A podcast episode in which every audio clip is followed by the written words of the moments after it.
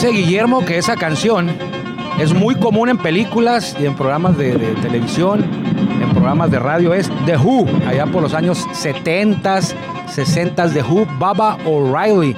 Yo me acuerdo de ellos que estuvieron en un Super Bowl, ¿eh? estuvieron ya veteranos hace por ahí unos 10 años. Esta agrupación cantando, y precisamente fue una de las canciones que interpretaron esta Baba O'Reilly. Me acuerdo mucho de la película de Son of Sam.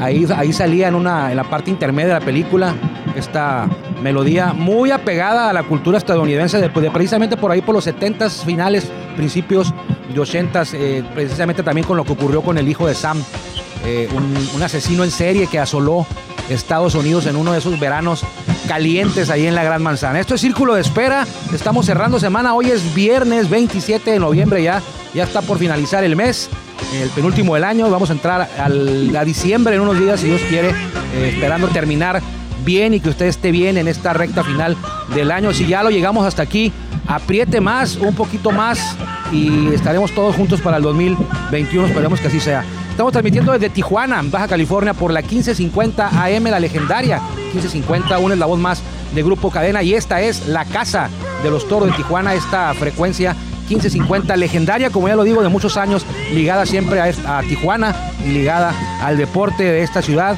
y de esta región. Tenemos un invitado especial, eh, siempre digo que los invitados son especiales, pero créame, en esta ocasión es súper especial. Lo tendremos con ustedes después de la introducción, porque vamos con Jorge Niebla, el Caifán. Usted lo conoce muy bien. La mejor voz de un estadio en México es la del Caifán, en la Liga Mexicana con los Toros y en la Liga del Pacífico, la de invierno, con los Tomateros de Culiacán. De. Vámonos con la introducción del Caifán y regresamos para presentarle a nuestro invitado de este viernes para cerrar semana.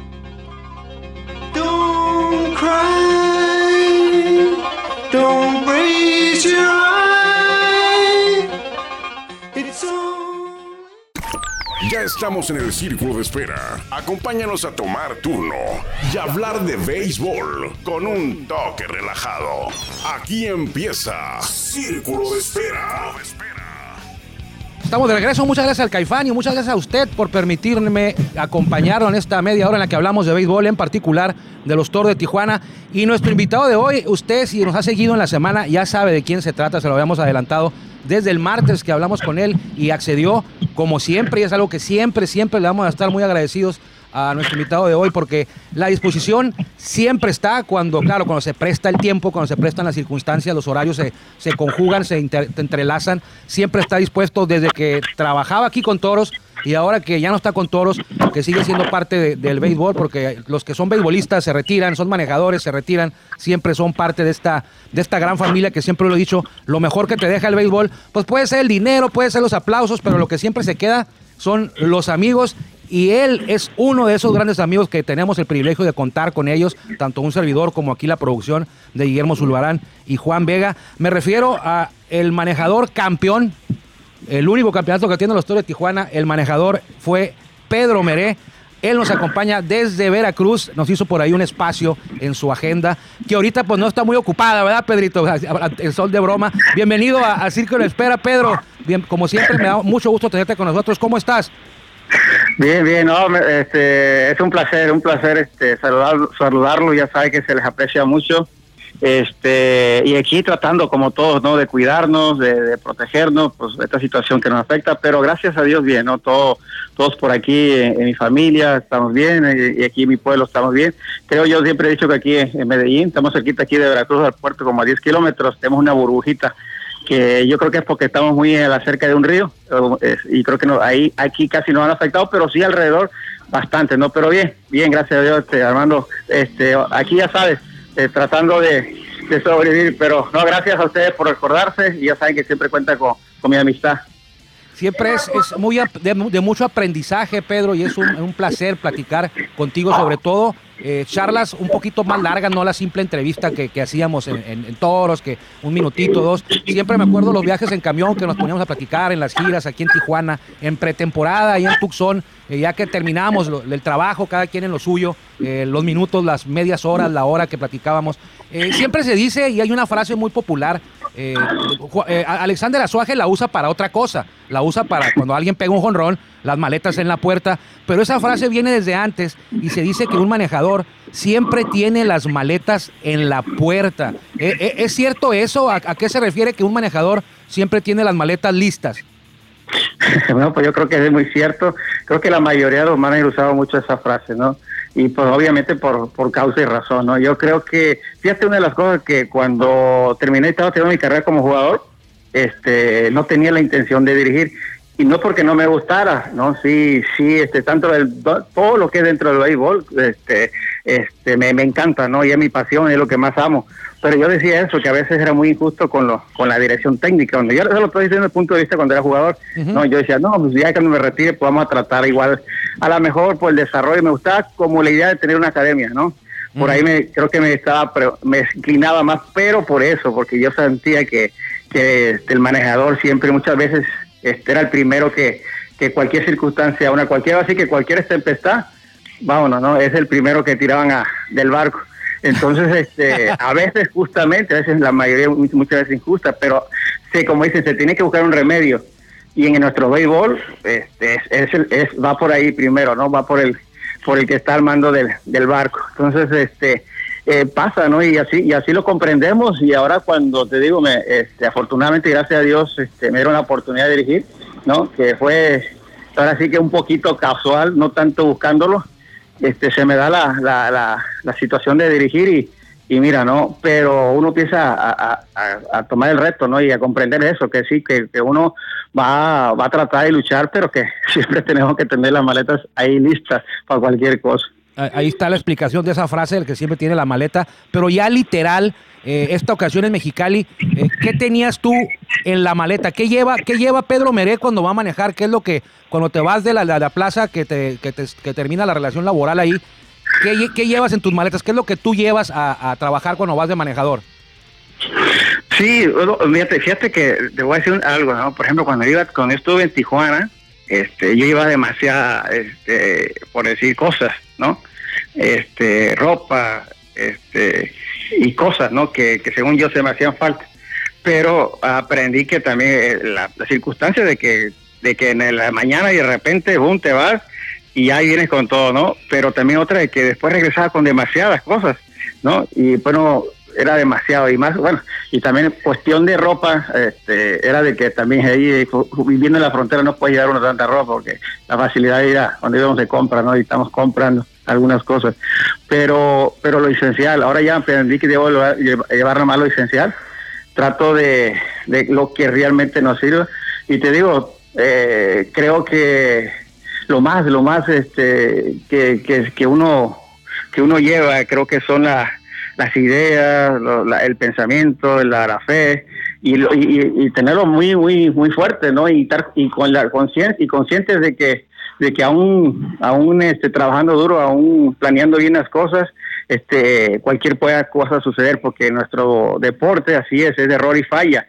¿no? Y el fracaso está al lado de la vuelta.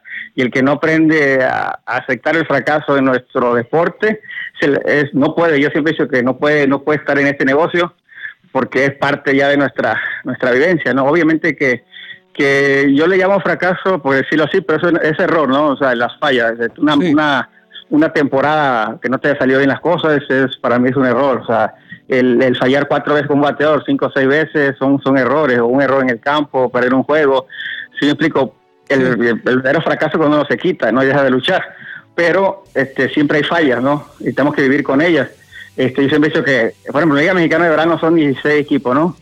Y yo siempre he dicho que, que 15 siempre fracasan. Sí. No todos los años.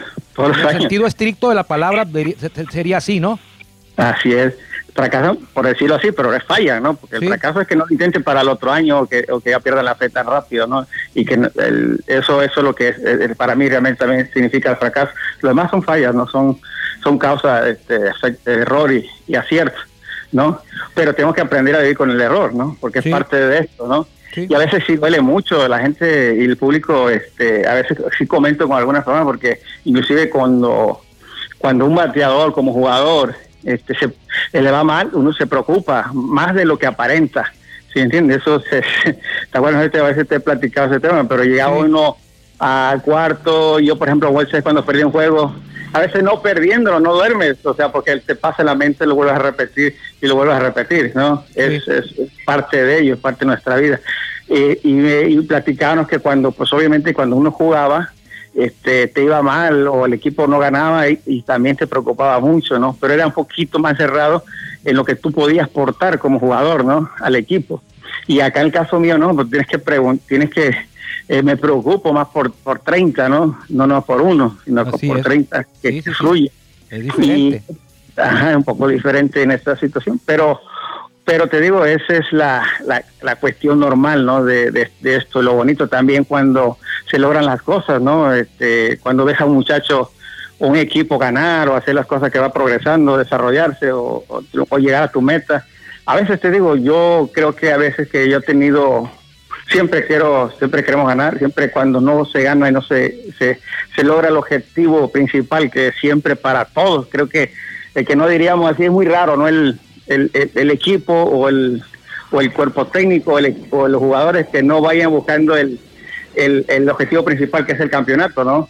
Aquí en México no tenemos esa, pues no sé si se podría decir fortuna o mala de no planear decir, bueno, yo voy a planear tres años y en tres años van a ver mi equipo ser competitivo, ¿no? Aquí no se planea mucho así, entonces aquí todo el mundo va buscando el campeonato. el campeonato. Bueno, tú, lo, tú, lo, dices bien. Lo, lo bueno que lo, lo, lo, dices bien, dices tú, manejadores, jugadores y cuerpo técnico siempre piensan en el campeonato. Pero no todas las directivas piensan en el campeonato. ¿eh? Eso, bueno, eso, ya es aparte, sería tema, tema de otro día. Pero hay directivas que, que ah, yo, yo sé, a mí me han dicho, pero bueno, así lo vamos a dejar. Este, algo que me llamó la atención, Pedro, eh, contigo, cuando estuviste aquí en Tijuana, eh, no tiene nada de malo, eh, pero yo siempre veo que llegan manejadores, llegan jugadores, llega cuerpo técnico, y lo primero que buscan, ya que están seguros que ya hicieron el roster o que van a trabajar, que ya tienen la seguridad, eh, buscan un departamento donde quedarse, compartir departamento con otro jugador, con otro coach. Tú, no sé si fue siempre así, pero me acuerdo que, porque por ahí paso diario, todavía, por ahí paso todos los días. Tú, por, por lo menos en la temporada 2017, vivías en un, en un hotel que está cerca del estadio. Ahí duraba la semana que estaba el equipo en casa y recuerdo que cuando el equipo se iba de gira, eh, sacaba la maleta, pero bueno, te, hacían el favor ahí de cuidártela sin cobrarte los días de, de, ausencia cuando el equipo se iba de gira. ¿Te gustaba así? ¿Siempre lo haces así o solamente fue en Tijuana? ¿Y por qué te tomaste esa decisión? Sí, no, no, no, no todo el tiempo fue así, ¿no? La verdad, ¿no? Para que te voy a decir mentira. Fíjate que ese año fue muy, muy, este, ¿cómo sería la palabra, no? Este, vincular en diferentes cosas, ¿no? Ese año, este, si tú te acuerdas, este, en entrenamiento, en nuestra institución, cuando mi hermanita se muere. Sí. ¿No? Y entonces este, tenía eso, ¿no? La, la, también, él nunca me ha gustado preocupar a nadie, nunca me ha gustado, menos en mi trabajo. eso sí, gracias a Dios lo he sabido separar, ¿no? Las, cosas que como ser humano nos afectan a todos, no llevármelo nunca al trabajo, porque eso sí he tenido. Me enfoco en mi trabajo y trato de ayudar al equipo y a los muchachos lo más que se pueda, porque esa es parte muy, muy importante de mi trabajo, ¿no? Porque siempre dicho que el cuerpo técnico tenemos que ayudar a, los muchachos, ayudar al equipo, ¿no? A, desenvolverse, a que la materia prima se desarrolle. Entonces, este, fíjate que, eh, o sea, salió el tema por Gerardo Garza Dice, pero fíjate que no ha sido mi prioridad, no ha sido mi prioridad este año buscarme un departamento, este, así, así, ya, cuando digamos tu son, ya yo mi preocupación era, este, más que todo era entrenarlos bien a los muchachos, de que ellos, eh, sí me explico, entonces en ese tiempo se me iba, y yo me decía, oye, pero ya tienes que buscar. entonces pasó, mira, aquí hay un hotelito, me dijo, este, barato, y, me dice, digo, y, ahí pues no hay, nadie te conoce, bueno, pero si nadie me conocía, no, nada, no, no, no hay problema, siempre vas a estar ahí tranquilo. Y me dijo él, y bueno, va bien, vamos. Y fíjate que, este, pero me dice, pero más puedes sacar tus cosas, yo te ayudo. Cuando, eh, así, así van a empezar las primeras series nada más, ¿no? Mientras que a lo mejor más adelante se conseguía un, un departamento. Entonces, este, fíjate que así, así le hicimos y, me sentí cómodo así, en la cuestión de que, que sí, un hotelito este, muy sencillo, muy sencillo. Muy, muy sencillo, la verdad me costaba muy barato también, pero la verdad no lo hice tanto por lo que sí me ayudaba, ¿no? En lo económico, porque sí, es verdad, pero más que nada, este, este, vaya, no, nunca estaba muy tranquilo, quizás como nadie sabía dónde estaba, pues este, ¿no? Este, Se me hacía a mí que, que era muy tranquilo, no hay, no, los tiempos que estaba ahí en el hotel, pues no, no, este, me concentraba muy bien en lo, en, este, en lo que iba a hacer. Este y me y eso a la, vez te digo pues dije no pues aquí y de aquí soy después Jerry me decía se me que tú lo agarraste de muñeco y sí pues ¿eh? estaba bien pues, porque te despreocupabas por la luz por el agua por el cable por el aseo del, del cuarto o sea tenía sus ventajas también tenía desventajas pero tenía sus ventajas también estar ahí porque no no te no te atendían de nada de lo que en referente a pagos ni, sencillamente cumplir con el pago de la, de la habitación y, aparte tenías la ventaja que dices tú que te cuidaban hasta, hasta tu maleta, ¿no? Cuando te ibas de gira. Sí, sí, te digo, y aparte siempre me, me, dice, no, cuando venga ahí le vamos a tener un cuarto, no, o sea, no se preocupe por eso, o sea, tú sí, o sea, por ese lado, o sea, sí, sí, digo, me sentí cómodo, ¿no? O sea, despreocupado, como dice tú, llegaba. Y pues ahí aproveché, y pues como siempre también, este, la verdad, este, yo le agradezco mucho a Gerardo Garza, bueno, a todos, ¿no? Mis, mis coaches, la verdad que fueron, tú sabes que nosotros tratamos y procuramos siempre, este, en el equipo de Tijuana, y bueno, donde, donde quiera que trato hoy, trato de hacer lo mismo. A veces puede, si no se puede, pero de que seamos una familia. Sí. ¿no? en ese caso, bueno, lo logramos mucho, aparte porque Jerry lo conocí de muchos muchos años, ¿no? Sí. juntos en Laredo y éramos una familia, entonces nos, nos ayudaban. Me dice, pero no, yo te llevo y te traigo y así platica. Y así me ayudaba mucho porque iba por mí, ¿no? Y en el transcurso que iba y me dejaba, pues platicábamos mucho, este, sigamos platicando del juego. A veces obviamente que platicábamos de la familia, de todo, ¿no? Porque también él era muy, él, tú sabes que Jerry era muy, son, muy familiares. Muy familiar. Muy familiares y él adoraba a su esposa, que para descanse, y, y platicarnos de ella, de sus hijas, igual nosotros, pero también mucho de la del juego, ¿no? De lo, cómo teníamos que seguir jugando, cómo teníamos que tratar de seguir ayudando a los muchachos, y cuando yo les decía, Jerry, que me equivoqué, dime, ¿no? Y él platicaba y sí, me decía, no, si vamos de esto, esto, lo otro, ¿no? Entonces me servía mucho también fuera de, de, que no estábamos en, el, a veces, por ejemplo, en el estadio, que siempre lo hacíamos también, después, bueno, nos reuníamos, platicábamos, pero ahí como fuera del contexto, este, a veces las ideas a veces fluyen, ¿no? Un poco más libres. Y también me ayudaba mucho, o sea, convivimos mucho Jerry y yo en eso por través de que me llevaba y a si íbamos a comer. Y se voy a pasar a buscarte a comer. Órale, pues. Entonces, todo eso a mí me ayudó mucho, o sea, la verdad, mucho Jerry en ese sentido. Y te digo, o sea, este, así fue la historia de ese, de ese, hotelito. Sí, porque la verdad es que otra, otros años, el último año que estuve así, renté un departamento. Un poco más alejado, me complicó un poco ahí en la ida, avenida, me complicaba un poco. Este, es que Tijuana es bien bonito, pero las distancias son este, este, grandes, son grandes, o sea, no, o sea, entonces por ahí cerca del estadio no pude conseguir departamento, o sea, como a, no estaba muy lejos tampoco, como a 20 minutos, 25 minutos de, del estadio, ¿no? El, ahí, este, el último y los primeros años pues también me tocó en el hotel, el, el otro, donde ponía el equipo, donde tenía este convenio del equipo, o sea, la Cueva de las Torres. Sí. Ahí tuvo un tiempecito y así, sí. O sea, ahí, ahí, pero sí, ese hotel sí, yo creo que es la, la mayor, este, que donde más lo disfruté. Hoy nos acompaña y estamos hablando con Pedro Meré, manejador campeón con los Toros de Tijuana en la temporada 2017. Pedro, y pues te tenemos que preguntar, ya sabes qué, ¿qué pasó en Mexicali? Cero ganados, ocho perdidos, duraste por ahí unas dos semanas. ¿Qué fue lo que pasó para que el equipo iniciara con ocho derrotas? Sí, fíjate que hasta ahora todavía me pregunto un poco eso, ¿no? La verdad que fue algo este, inesperado, digo, muy sinceramente nunca lo esperé. Este, eh, creo yo que, digo, no creo que tuve que ver equivocado. Yo siempre busco, busco la manera de que tanto me equivoqué, ¿no? En ese sentido, porque el equipo, aun cuando teníamos muchos muchachos jóvenes en el picheo, sabíamos, ¿no? Que que más la parte de atrás íbamos a tener un poquito de problemas porque los hombres fuertes, que son de la séptima octava, este, no estaban listos, ¿no? Tú sabes, por tantas circunstancias que han tenido.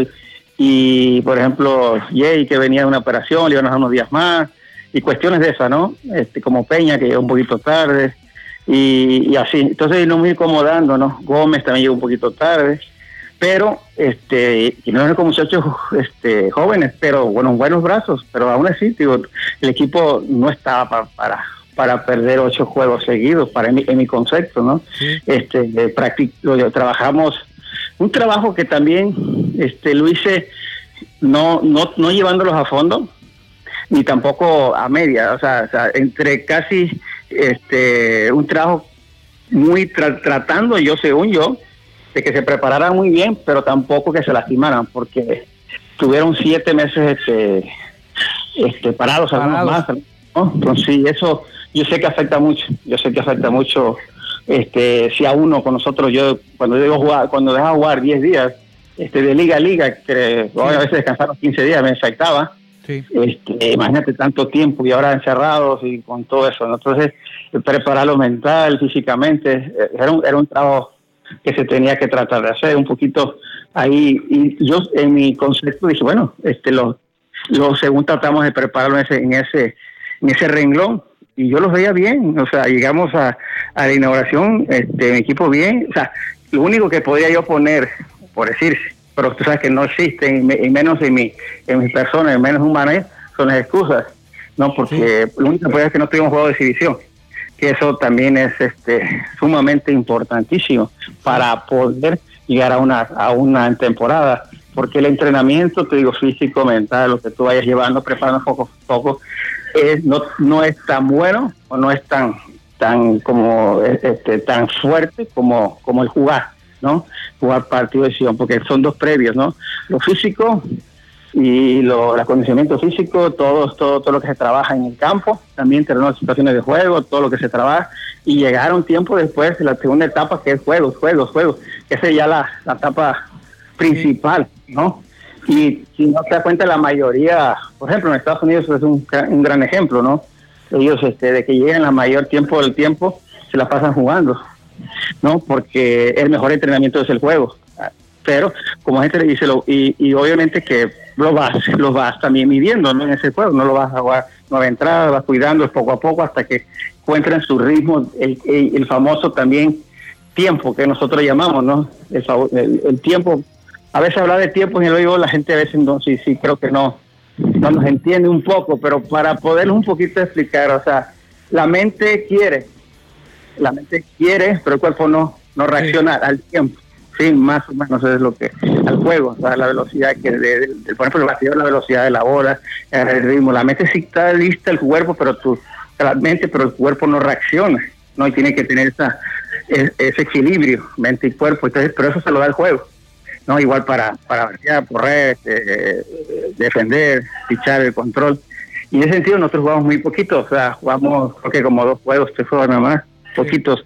Podría ser ahí, ¿no? Pero aún así, digo, yo no, no me explico porque, este, y ya de lo demás, este, eh, te digo, los jugadores, este, yo creo que sería bueno los parámetros, ¿no? decir, este, porque a veces te digo, la, no sé lo que pensaron los muchachos realmente, igual la fue a lo mejor a lo mejor fallé más en, en, no acercarme más a ellos, hemos tenido más otras inquietudes que, que a veces uno se les va, ¿no? en poquito tiempo, ¿no?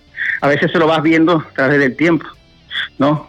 Que a veces vea, yo por ejemplo, yo no trato siempre de dejarlos jugar libre, cuando veo a alguien que, que como todos, y estamos que está fallando y tú sabes que también esto lo, y se acerca a uno y pregunta y, trata de ayudarlo, ¿no? Y ya uno este, eh, pues este, platicando con el jugador, pues ya te, te dice, ¿no? Inclusive te dice, verdad que tú no me gusta cómo diriges, ¿no?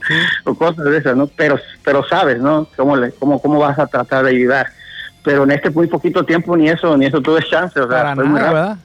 Sí, para nada. Oye, Pedro, estamos hablando con Pedro Meré, manejador de Toro de Tijuana en 2017 en la Liga Mexicana de Béisbol. A nosotros eh, no nos gusta especular. Eh, sé que lo que es lo que pasa dentro de un equipo, que a lo que pase ahí, ahí se queda. Tú eres una persona que se maneja de acuerdo a los códigos, eh, a veces no escritos del béisbol, pero nos ha preguntado la gente y la gente luego luego le llama la atención. Eh, qué bueno que estás aquí para que nos saques de la duda. Este, ¿Cómo es posible? ¿Cómo puedes explicar, Pedro Meré, Armando Esquivel, quien sea, cómo puedes explicar de una manera correcta que un equipo, vamos a dejar fuera el tema de Águilas, que un equipo fuera, cualquiera pierde ocho juegos, pierde 10 juegos seguidos, eh, pierde 15 como cañero de los Mochis eh, en este momento, eh, y de repente cambian al manager y el equipo de repente de un día para otro parece otro, o sea, se presta a, temas como, uh, le estaban tendiendo la cama al manejador, no lo querían, no le jugaban. pasa eso, Pedro, no digo el tema de Águilas, pasa eso en el béisbol, tú como manejador, tú como jugador. Había ocasiones que los jugadores no querían un manejador y de plano pues no le jugaban. Fíjate que muy poco, o sea, yo creo que, yo te digo porque yo he oído mucho el tema ese, sí creo, sí creo que cuando, digo, esto, por ejemplo, cuando, parte, cuando era jugador, yo jugué 22 años y, y de repente, no tanto los jugadores, el manager, casi muy pocas veces era el manager, la mayoría de la directiva, que ese tema no se toca. Y a lo mejor es un punto muy sensible. ¿Sí me explico? Que yo creo que a veces también tenemos que aprender en ese sentido, porque a veces hay directivas que hacen más presión a los jugadores, que hacen demasiada presión a los jugadores. A veces, este, te digo, a veces también influyen al manager porque se lo arrastran, ¿no? A veces el manager, hay managers que, que luchan por sus jugadores, hay managers que no, y por ejemplo pierden el liderazgo también muy rápido, entonces sí, sí ya no trasciende tanto el manager para poder ayudar a su equipo. Sí, pero es muy rara vez que el jugador haga eso, o sea, porque él sabe, este, es que eh, si será eso, creo que no nos, como que nos consideran como muy poquita inteligencia, ¿no? Porque el jugador sabe que, hay jugadores, hay jugadores que son líderes para bien y hay jugadores sin decir marcas que son líderes negativos en cualquier equipo. Hay varios ahorita incluso, incluso que son líderes del equipo que sabe, el, el mismo manejador sabe que va a llegar a, a cierto equipo y va a estar cierto jugador ahí que va a tener que lidiar con la directiva y aparte con el jugador que tiene a su grupo ahí, ¿no? Sí, no, definitivo, no, eso definitivo. Y eso te digo que por eso son trabajos de las directivas, porque muchas veces digo que a veces la directiva ya sabiendo, todo, si lo saben, y a veces sabiéndolo, lo llevan. Sí. ¿no? Cuando saben que van, van a poner ahí, ahora sí, como decimos nosotros, una manzana podrida, ¿no? Y eso saben que, ¿qué hacen? Pues le quitan rápido eh, abren los equipos, lo dividen, pero aparte le quitan liderazgo al cuerpo técnico, al manager, pero más al punto del manager, ¿no? Entonces, este, ahí se viene una ruptura, este, los, los jugadores, pues obviamente te digo, ya no sienten tanto, tanto apoyo, o sea, se, ya no saben para dónde ir, entonces sí hay, sí hay confusión, y más que nada la pelotera le afecta mucho cuando hay esa psicosis, ¿sí me explico? ¿Qué va a pasar? por eso a veces cuando, por eso, cuando hay psicosis, cuando hay cosas, entonces muy rápido quitan al manager, ¿no? Pum, a veces, y eso cuando es, hace un efecto, yo le llamo es un efecto, que hace un efecto al cambiar algo duro, este es un efecto que ya, ah, caray, ¿no? O sea, este, a veces los efectos siempre cambian, a veces poquito corto plazo, largo plazo, pero, pero si te das cuenta, este, este, muchas veces, este, no es tanto a veces, este, si el, el manejador, ¿no? no. Son problemas son problemas más profundos, ¿no? Pero aquí, eh, aquí, Pedro, los gerentes deportivos, que son los que hacen el equipo, se la pasan muy cachetonamente, y esto lo digo yo, no lo dice Pedro Mere, lo está diciendo Armando Esquivel, se la pasan muy cachetonamente y por lo regular no son los despedidos, es el manejador el que se va, cuando en realidad a veces el manejador no tiene nada que ver en el armado del equipo, que es el producto que al final de cuentas es el, que va a competir y son las piezas, como decía Eddie Díaz, a mí tráiganme limones, yo hago, yo hago limonadas, si no te traen limones a Pedro Meré, pues no va a poder hacer limonadas si le llevan naranjas, pues entonces está complicado. Nos quedan cuatro minutos, Pedro, tres minutos, te voy a hacer la última pregunta, es una inquietud que tenemos aquí. Eh, ¿Por qué para ser manejador del año, no, no, no sé si te haga injusto, para ser manejador del año en cualquier liga, incluso en grandes ligas, tienes que ser manejador de un equipo débil o un equipo chico. O sea, si tú vas a manejar a los Yankees, vas a manejar a los Dodgers, vas a manejar a los Toros, vas a manejar a Cereros, vas a manejar a Sultanes, a Tomateros, a Naranjeros, va a ser muy poco probable que seas manejador del año, aunque ganes. Sin embargo, si te vas a un equipo chico, como Mayos, como Algodoneros, como los Marlins, como los Twins, es más probable que tú seas manejador del año, cuando en realidad dirigir estrellas es a veces más complicado porque ahí esperan que ganes, hay más presión y es más fácil ir a sentarme yo a manejar a los Marlins cuando nadie espera nada y si gano voy a ser manejador del año. ¿Cómo lo ves tú, Pedro? No, yo, yo, eh, eh, yo totalmente siempre he pensado igualito, igualito que, que tú, igual que tú. Yo creo que a mí se me hace una injusticia siempre en ese sentido ¿no? Este, nombrar siempre al manager de un equipo que obviamente que hizo buen trabajo, porque un equipo que aquí sale la mano tiene tantas herramientas como otro, pero también es muy complicado, como tú lo dices, este, el, el, el, el, jugar, el dirigir con presión, o sea, el que tú, por ejemplo, equipos, como tú dijiste, ¿no? De Marlins, sabía que ellos iban a tratar de mejorar sin la presión de que van, o sea, no, no tenían esa esa psicosis, ¿no? Como el que te decía rato de, de, ser campeones, de, que no había de otras, y si no eres campeón no eres, eres fracasado. exacto. Este, entonces es diferente, ¿no? Es muy diferente, o sea, ellos, pues, este, es, muy, es como todo, o sea, eh, hasta está jugando baraja, por decir, perdonen la diferencia, porque no, no, que está jugando sin dinero, sí, cualquier cosa, sin dinero, pues a veces te vuelves bueno. Sí. Pero nada más ponle tantito ahí que 100 pesos, 200, de ahí presiona, aguas. Allá tiemblan las piernitas ahí, ¿verdad? Sí, hay ah, sí, sí, claro. Entonces, más o menos, ¿no? por ahí, entonces tiene mucho mérito. Yo siempre he dicho que el, el que es campeón, al último fue que le ganó a todos. Hizo mejor trabajo que todos.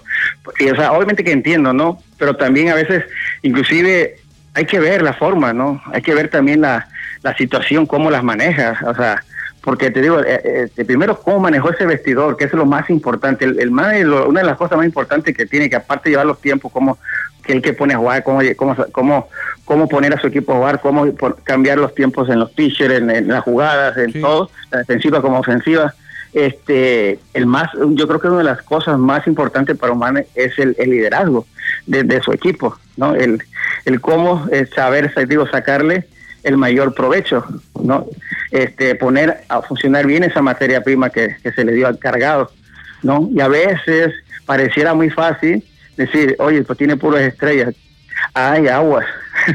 a veces, digo, toca la bendición, como yo tuve tener un equipo como Torres Tijuana, que eran buenos, buenos, excelentes muchachos, pero a veces te toca este, muchos e-, egoconcentristas, que es muy duro, es muy duro platicar, tratar de que ellos vayan al carril, de que se entreguen, integren al equipo, que, que pongan todo a, a, a, favor del equipo, ¿no? Este, y, y, como, y como para ser campeón, aunque tres muy buen equipo, para mí no hay otra, o sea, no hay, no hay otra ideología de que tú tienes que jugar para el equipo. Sí. y tiene los, vaya, está un patrón creo que es muy claro, ¿no? El, este, este, que, que se ven en todos los equipos ganadores. Yo no he visto un equipo que sea campeón que no tenga armonía, que no jueguen, este, que se vea esa alegría, esa forma de jugar, que se vean conjuntos, de que se apoyen, que se ayuden. E, ese, ese ingrediente siempre está en los equipos campeones y ese es un trabajo que se hace. Y el mayor responsable ahí, obviamente, que es el manager, junto con su cuerpo técnico, con, con el directivo, con lo que, lo que, trabajaron en, ese, en esa situación, pero es complicado. yo creo que es de los de las cuestiones un poquito más difíciles, ¿no? De, de saberlos concientizar y, y eh, enseñarles el camino y que ellos lo sigan, ¿no? Totalmente de acuerdo, Pedrito. Se nos acabó el tiempo. Coméntame rápido. ¿Va a haber béisbol este año en Veracruz? Bueno, este año no. El 2021 en Veracruz. Coméntame qué se escucha por allá. Pues así, puros, puros, puras, este, o sea, lo han dicho, este, honestamente, así como las noticias yo he sabido, inclusive me han preguntado acá, pues igual yo lo mismo que, que se ha oído las noticias, aquí se, aquí una vez el señor gobernador de aquí de nuestro estado, este dijo que, que, que sí, ya venía el águila, que se iba a tratar inclusive de arreglar el estadio, y que eh, todo eso, ¿no? Eh, pero no sé, te, digo, ahora sí, hermano, bien, bien, si ya es oficial o no, no sabría decirte bien. O espero, ojalá y Dios quiera que sí, porque una tierra como la de nosotros creo yo que es, un, no te puedo decir, pero casi un pecado que no tenga béisbol. Sí, se lo merece. Me daría mucho gusto que regresara la pelota de la Liga Mexicana de Béisbol allá al estado de Veracruz. Pedro Meré, muchas gracias. No, gracias a ustedes, hermano, y, saludos para todos. Ahí a Memo, un abrazo, saben que se le aprecia mucho. Ahí pónmelo a trabajar tantito, no me lo descanse mucho. Anda molesto ahorita porque está trabajando, pues. no, un saludo y hacer una bendición para todos ahí. Voy a, a Tijuana, pues, ¿qué, le puedo, ¿qué te puedo decir? Tú sabes el cariño que le tengo a, todo, a toda mi gente allá, a la afición y todo, a todo lo que, que, que de una manera me apoyaron y estuvieron conmigo allá. Muchas gracias a Pedro Mere, pero muchas gracias también, sobre todo a usted por habernos acompañado hoy y toda esta semana en Círculo de Espera que sale el aire y si Dios quiere nos encontraremos el próximo lunes, ya va a ser diciembre, todavía no, ¿verdad? Todavía no, pero ya para terminar noviembre por aquí los espero el lunes, que le vaya muy bien. Gracias por acompañarnos en el Círculo de Espera. Nos escuchamos próximamente. Círculo de Espera.